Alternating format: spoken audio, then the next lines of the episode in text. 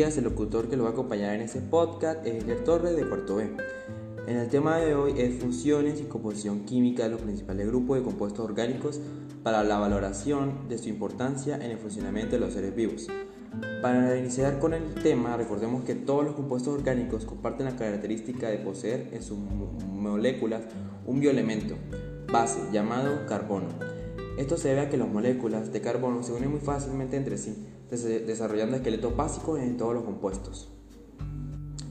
Asimismo, los compuestos orgánicos también pueden contener otro tipo de elementos químicos diferentes al carbono, como por ejemplo el oxígeno, el nitrógeno, el azufre, el fósforo, etc. Los compuestos orgánicos se llaman así porque durante algún tiempo se creyó que solo eran producidos por los organismos vivos, pero a través de los estudios se comenzó a sintetizar muchas moléculas orgánicas y, se han descubierto compuestos orgánicos que no se encuentran en algún organismo. Entre los compuestos orgánicos más importantes podemos encontrar a los carbohidratos, los lípidos, las proteínas y los ácidos nucleicos. Comenzaré hablando de los carbohidratos o glúcidos, que se componen de átomos de carbono, hidrógeno y oxígeno, en proporción aproximada de un átomo de carbono por cada dos hidrógenos y uno de oxígeno. Los azúcares y los almidones son carbohidratos que son fuente de energía para las células mientras que la celulosa, que es otro carbohidrato, es el componente estructural principal de las paredes que rodean las células vegetales. Los monosacáridas son azúcares simples y la glucosa es la monosacárida más abundante. Se utiliza en mayor parte en el organismo como fuente de energía. Un polisacárido es una macromolécula consistente en unidades repetidas de azúcares simples. Son los carbohidratos más abundantes, grupo que incluye almidones, glucógeno y celulosa. El glucógeno es un polisacárido de reserva energética formado por cadenas ramificadas de glucosa. En cambio, la celulosa es un polisacárido insoluble que se compone de muchas moléculas de glucosa muy juntas entre sí.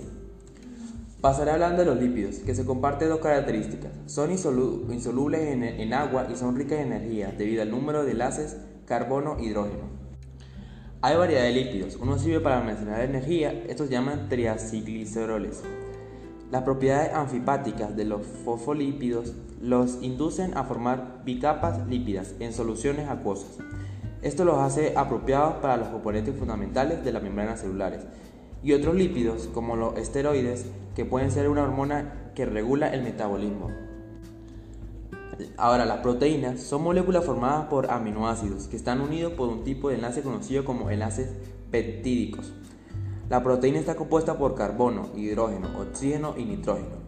En un sentido real, las proteínas están implicadas en prácticamente todos los aspectos del metabolismo, ya que la mayoría de las enzimas, las moléculas que aceleran los miles de reacciones químicas que tienen lugar en nuestro organismo, son proteínas. Asimismo, la enfermedad de las vacas locas y las enfermedades relacionadas con los seres humanos y otros animales son causadas por proteínas mal plegadas llamadas priones.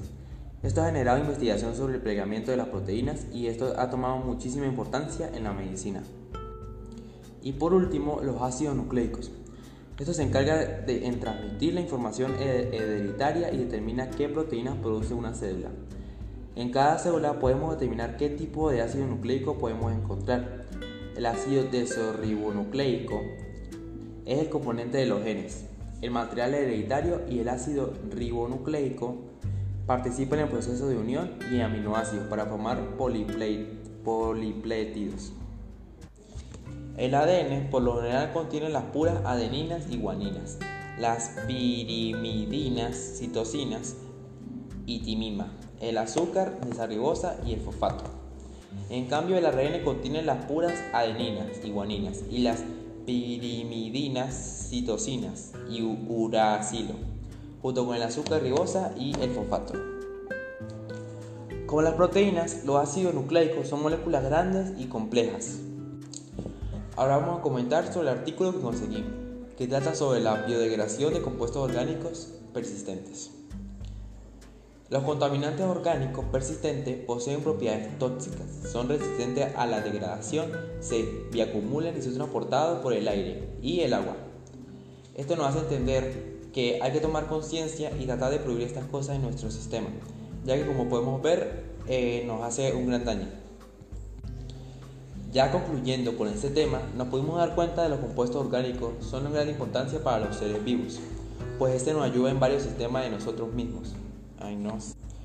Ya concluyendo con este tema, nos pudimos dar cuenta que los compuestos orgánicos son de gran importancia para la vida y la salud de nuestro cuerpo, pues este nos ayuda en varios sistemas de nuestro cuerpo, pero también recordar que algunos pueden ocasionar enfermedades graves, como la enfermedad de la vaca loca.